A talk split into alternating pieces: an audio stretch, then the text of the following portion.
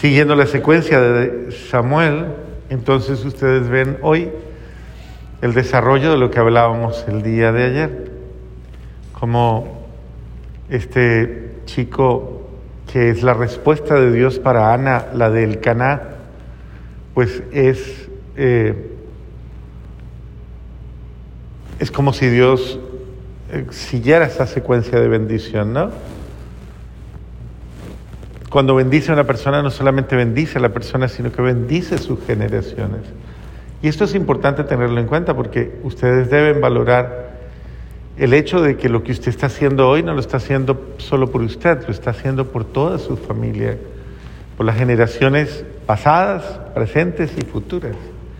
Porque usted tiene capacidad reparatoria, es decir, usted tiene la capacidad de ofrecer a Dios, como dice, sacrificios por sus generaciones pasadas. Si no lo ha hecho, pues es hora de comenzar a hacerlo.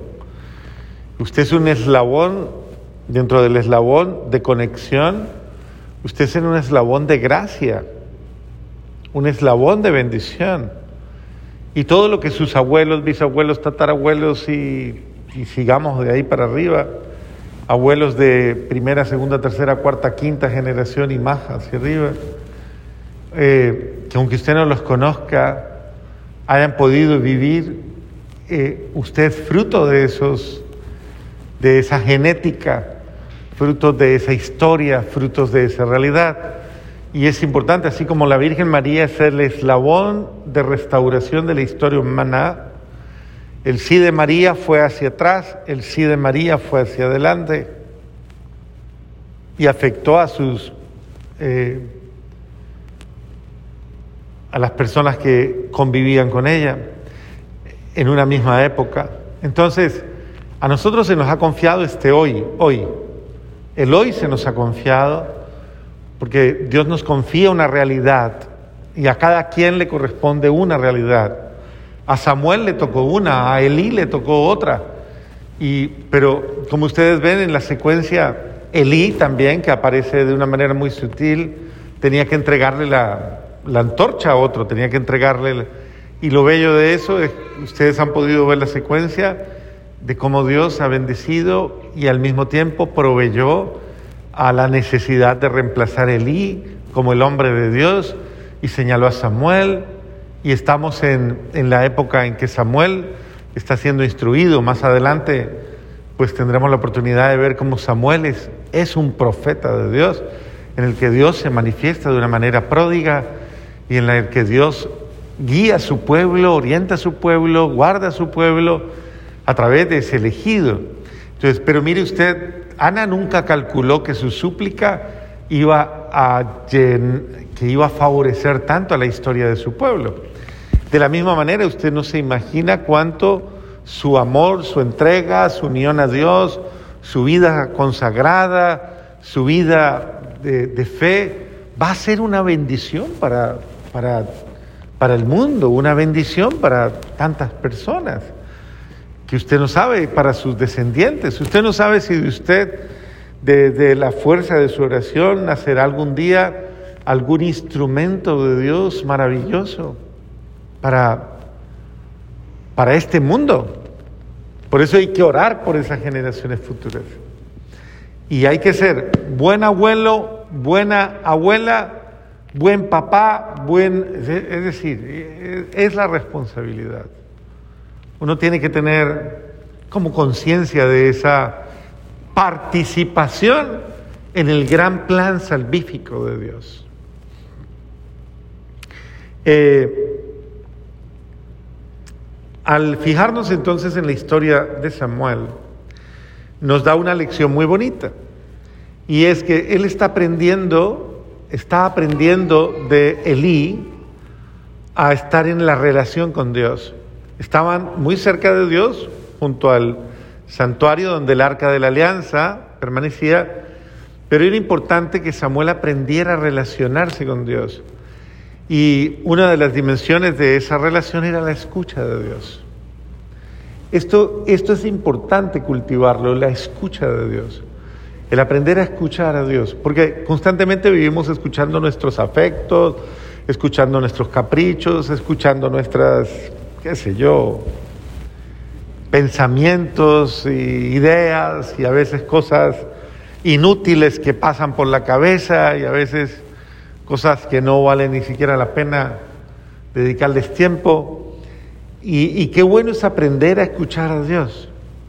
Para esto, pues hay tantos consejos de tantos santos y de tantas santas que nos invitan a, a precisamente, uno, descontaminarnos del mundo, a limpiar nuestros sentidos, a limpiar nuestro ser, porque ese es el sentido del aprendizaje, para aprender a escuchar, a escuchar la voz de Dios.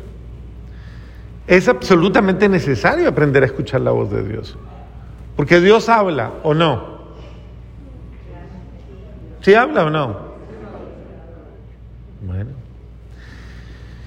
Y muchas veces le toca es incluso hasta gritarnos porque somos tan sordos que a veces a Dios a, través de muchos acontecimientos nos está gritando.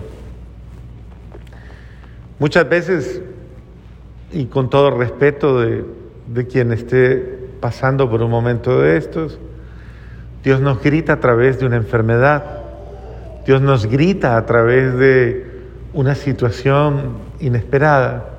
Dios nos grita a través de las contradicciones o contrariedades de la vida. Dios nos grita para que hagamos un alto y escuchemos.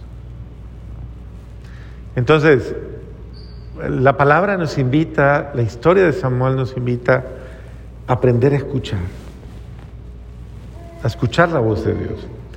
Elí, obviamente que es el, el maestro, eh, testigo de cómo Dios está orientando a Samuel, cuando nota que Samuel reiterativamente percibe la presencia de Dios, le enseña a responder a ella. Creo que esta es una catequesis bonita.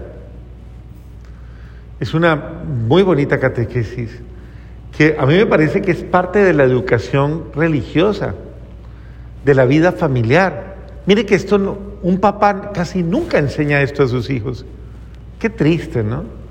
Que los hogares cristianos de hoy día no haya esa, esa gracia de enseñar a los hijos a escuchar a Dios.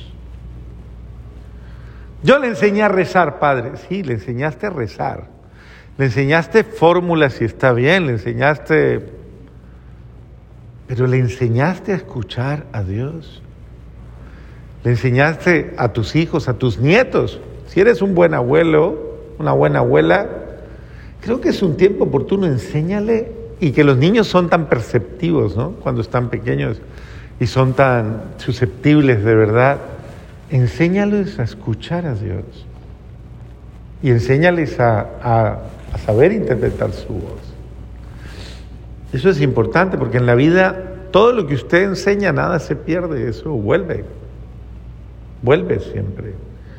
Y al niño hay que educarlo, hay que enseñarlo.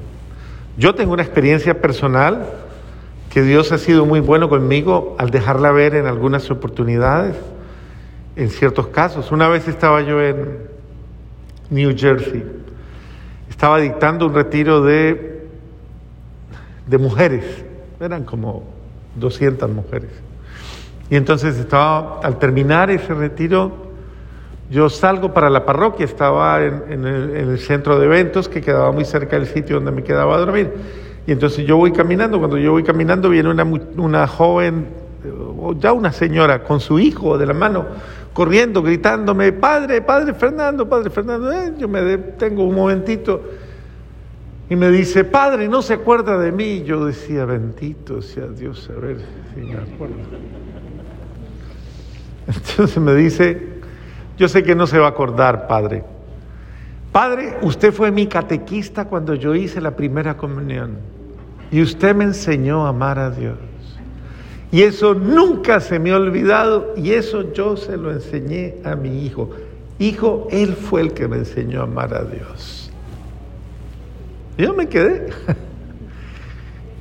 En esa época, claro, cuando era joven, y estaba en los caminos, comenzando los caminos del Señor, pues, y esa era una de las labores que hacíamos, dar catequesis, enseñar a otros a creer. Pero nunca había visto esa respuesta tan linda de Dios de demostrarme cuánto bien hace y cómo permanece. Y no solamente con ellos, los jóvenes que ahora son viejos, yo todavía les digo jóvenes, pero que eran los muchachos que compartían conmigo los grupos juveniles, cuando recién arranqué los grupos juveniles, ustedes no me lo van a creer, pero yo todavía tengo, bueno, un chat y, y donde yo les hablo a todos ellos y les digo, no existe uno, no existe uno que no diga que la mejor época de su vida, la época más hermosa de su vida, fue esa, cuando aprendieron a amar a Dios. Porque, a ver, hay que, hay que enseñar a amar a Dios y en la hora temprana, en la primera hora de la vida.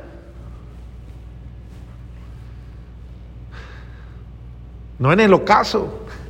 Aunque bueno, si toca en el ocaso, pues tocó. Pero, pero es bueno en la primera hora de la mañana de la vida. Enseñar a amar a Dios, enseñar a disfrutarlo, a quererlo, amarlo. Creo que esa es una gran misión que hay que realizar.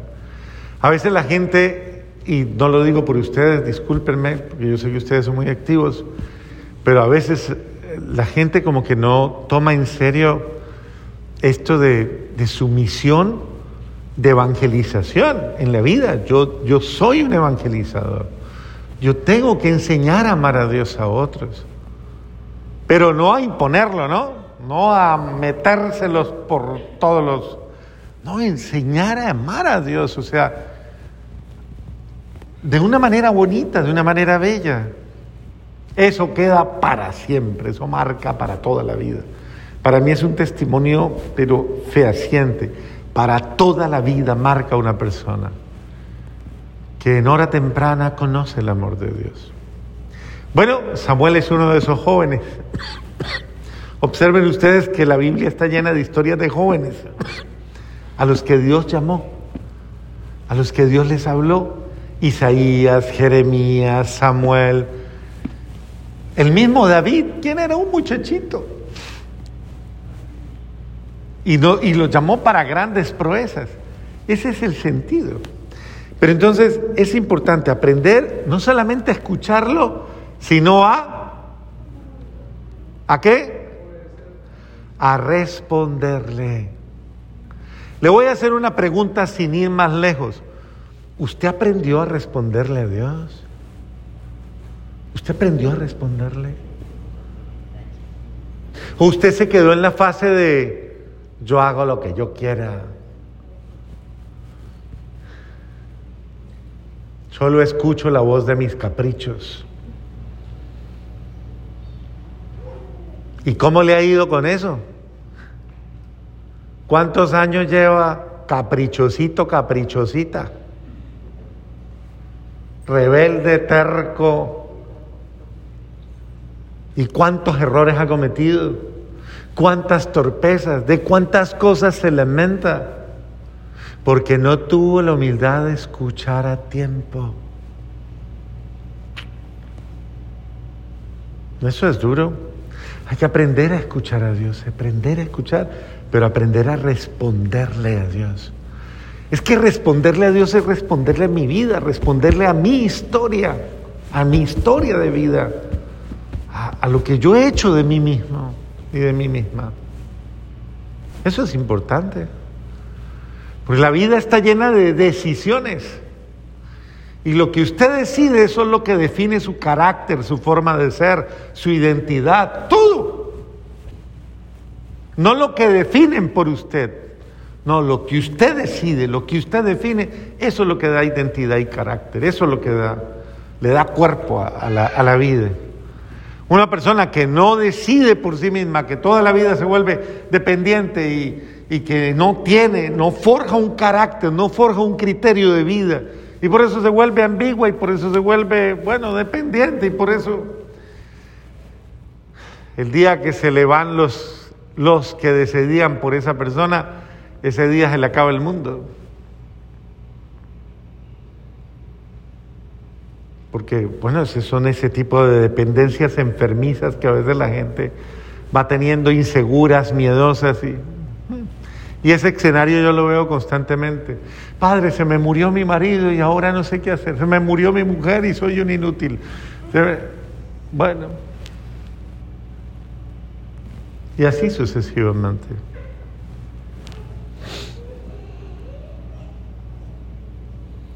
Muy bien. ¿Qué es lo que hay que decirle al Señor cuando llame? ¿Alguna vez le han llamado y usted ha escuchado audiblemente? ¿Le han llamado de noche? ¿Le han dicho, ore? Rece un rosarito, haga una Ave María, ore. ¿Sí le ha pasado?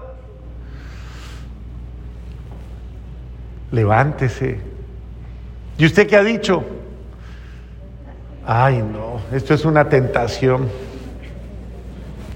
Sigamos durmiendo. Esa no es la voz de Dios la que me quita el sueño. ¿Sí? Creo que esto es importante, aprender a escuchar y a tener la disponibilidad que Elí enseña a Samuel. ¿Cómo es que es? Habla que tu siervo escucha. Y el que escucha es el que está listo para la orden. ¿Qué quiere? ¿Qué quiere que yo haga? No es el habla, Señor, que tu siervo escucha y, y me quedo ahí. No, es qué quiere que yo haga. Esto es muy importante. Porque ahí va la disponibilidad. ¿Para qué soy bueno? Es que dicen los mexicanos, ¿no? Mande, ¿para qué soy bueno? Me gusta la frase de los scouts. ¿Se acuerda cómo es? Siempre listos. Buenísimo. Aquí estoy, listo. Me llamó, me necesita. ¿Le soy útil en algo? Esa actitud es bonita. Cuando su marido la llama a usted, usted le dice igual, ¿cierto? Diga mi vida, ¿qué quiere mi amor lindo? Lo que quiera. Cuando su mujer la, lo llama a usted, inmediatamente deja lo que sea y dice, mi vida, aquí estoy. Mande, diga, diga nomás. Habla mujer que tu siervo escucha. ¿Sí? Así lo dice Igual, es el sentido de las relaciones, el sentido de la disponibilidad, de la escucha. Pero de, cuente conmigo.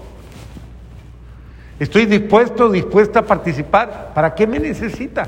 El, el, sentido de una vida útil, ¿no? De una vida, cuando una vida va en ese tono, en esa tónica, Dios puede contar con ella.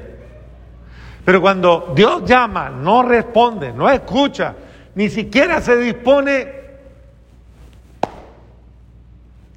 Pues mire, Dios le dio la oportunidad, Dios quería, Dios, pero como usted no quiso, pues bueno, él eligió a otro o a otra. Porque la obra la realiza con usted o sin usted. Usted tuvo la llamada privilegiada, pero si usted no quiso, pues Dios no le impone a nadie nada. Entonces, ¿por qué a veces decimos, ¿y por qué los santos? ¿Y de dónde salen los santos? ¿Y por qué ese es tan... Bueno, porque ese escuchó la voz, dijo que sí, y luego otra vez volvió a decir que sí, y luego otra vez que sí. Y así comenzó a aprender a seguir a Dios, a escucharlo, a amarlo, a seguirlo y a darle su vida. Y por eso su vida es diferente. Esa es la santidad. La santidad no es, eh, es, esa actitud de disponibilidad a Dios. Mire que una de las cosas bonitas que Jesús hace es, llega a, sale de la sinagoga, ¿se acuerda qué hizo anoche en la sinagoga? ¿Qué hizo en el Evangelio de anoche? No me vaya a decir que ya se le olvidó el Evangelio de anoche, Dios mío. ¿Se les olvidó?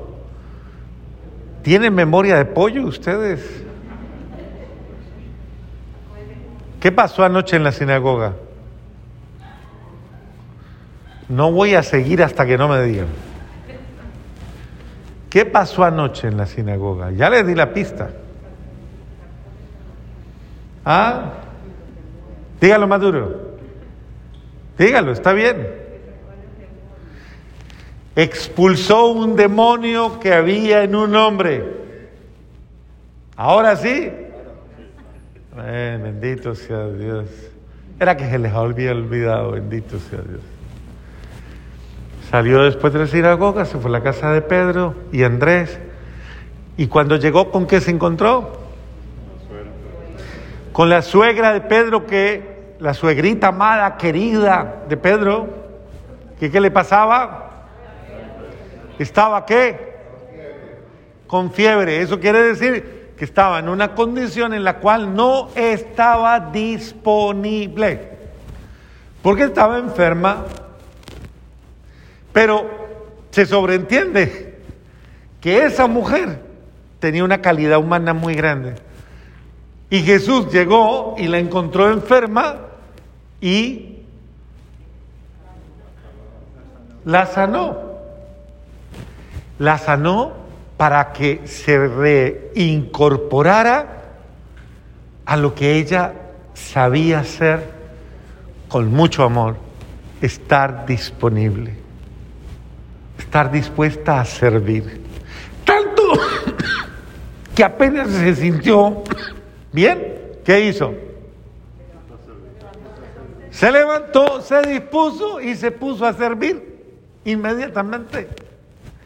Es el sentido mismo de si usted está enfermo y es que esa es la razón por la cual usted no está dispuesto a servirle a Dios, no tiene la plena disposición, pues dígale al Señor que le libere del mal, del espíritu o de la enfermedad o de lo que sea que le esté atormentando para que usted le sirva bien a Dios. Y eso fue lo que él se dedicó, a ir rehabilitando al hombre, a ir sanando al hombre, a ir devolviéndole al hombre la salud, porque Jesús es la salud, Jesús es la vida. Jesús es el restaurador, es el que devuelve el bienestar al ser humano para que ese ser humano sea bienestar para los otros, obre el bien. Y cuando ya vio que ya había resuelto ah, suficiente, dijo, vamos a otros, porque es justo que otros también se beneficien del don y de la gracia de ser sanados, de ser restablecidos, de ver el signo del amor de Dios que viene a ellos para ayudarles a que vivan una vida plena. Eso ratifica que Dios no es que quiera la enfermedad o que quiera las, las deficiencias o carencias de la vida, no. Precisamente Él ha venido para sanarnos, sanarnos de cualquier cosa que nos impida eh, servirnos incluso los unos a los otros, ayudarnos los unos a los otros. Entonces, qué importante que usted hoy en humildad le pide al buen Dios, Señor, eh, tal vez eh, tengo la pereza. ¿A usted, ¿Alguno de ustedes sufre de pereza? ¿No? Dicen que es la madre de todos los vicios. ¿Usted no? Bueno. Otros sufren de desidia. Esa es como prima hermana de la pereza. Desidia, otros sufren de, de podríamos decir, de, de muchas otras enfermedades que se van metiendo, el desaliento, el desánimo, el cansancio, el aburrimiento, el abatimiento, la rutina, el... Y esto va como amilanando el ser, como eso, como agobiándolo y muchas de estas personas que se dejan llevar por estas realidades en un momento determinado pueden caer en un abismo y en una realidad que les atormenta demasiado. Y por eso es importante pedirle a Dios, Señor, sáneme incluso del cansancio, del desánimo, del desaliento, porque ese es un paso al fracaso. Y lléneme de alegría y lléneme de entusiasmo y lléneme de esperanza, porque usted lo es, usted es mi esperanza, usted es mi Señor, usted es mi Dios. El que ha dado la vida por mí y el que ha sido fuerte, incluso hasta en la muerte. Entonces, qué importante que nosotros entendamos eso. Jesús viene a qué? ¿A qué viene? ¿A qué viene? A sanarnos. Así que pidámosle con humildad. Hoy antes de acostarse, piense y dígale, Señor, yo no sé de qué estoy enfermo, pero debo estar muy enfermo. Porque no tengo ganas ni siquiera de salvarme. Porque no tengo ganas de luchar, por, no tengo ganas de orar, o no tengo ganas de vivir una vida más santa, o no me muevo, Señor, a ser mejor. Debo estar enfermo de algo. Algún espíritu me agobia o cualquier cosa me impide tener un deseo mayor de Dios. Sáneme de eso para que yo pueda amarlo como usted se merece y yo me lo merezco. Amén.